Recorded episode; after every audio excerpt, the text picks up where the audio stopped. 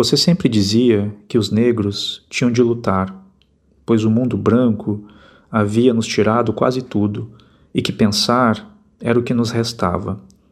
É necessário preservar o avesso, você me disse, preservar aquilo que ninguém vê, porque não demora muito e a cor da pele atravessa nosso corpo e determina nosso modo de estar no mundo.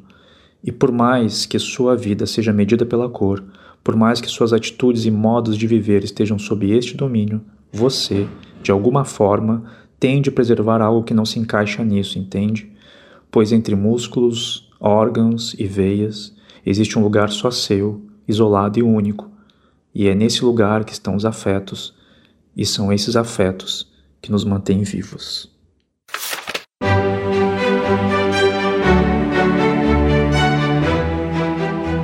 Você acaba de escutar um trecho do romance O Avesso da Pele, lido pelo autor, o carioca, radicado em Porto Alegre, Jefferson Tenório.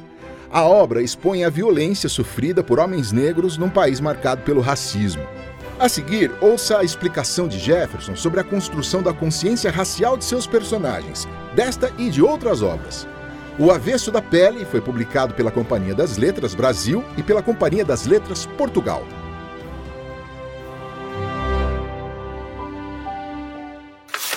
O avesso da pele, antes de mais nada, é uma declaração de amor aos livros, uma declaração de amor à literatura. É, nesse romance, eu apresento o Pedro, que é um personagem é, de 22 anos, ele é estudante de arquitetura, pertencente a uma classe média, é, e é um rapaz negro que vai narrar é, a história, a trajetória né, do pai que foi brutalmente assassinado é, depois de uma abordagem policial. É, então, eu considero o avesso da pele como a ponta de um fio condutor de temas que eu já venho trabalhando nos meus primeiros romances. Né? Então, no Beijo na Parede, o meu primeiro romance, eu tenho um personagem, o João, ele tem 11 anos, é um, é um menino negro e que vai narrando aí as suas é, tragédias né, é, da infância.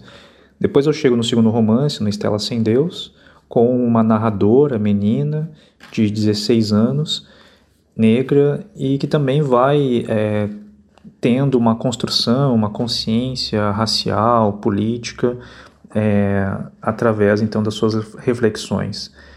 Então eu posso dizer que o, o avesso da pele, ele além de tratar é, das questões é, raciais, ele também vai abordar é, as relações entre pais e filhos, vai fazer uma crítica também é, à psicanálise, é, vai lançar um olhar também bastante reflexivo sobre é, a educação no Brasil, né, a precariedade da educação no Brasil. É, mas o que eu queria me afastar, na verdade, com a construção desses personagens, era daquele estereótipo do homem negro, violento, causador de traumas, né? Então eu tenho ali é, personagens que têm acesso aos bens culturais e que, por conta disso, fazem reflexões é, sobre a sua própria condição. Realização via Lei de Incentivo, Secretaria Especial da Cultura do Ministério do Turismo.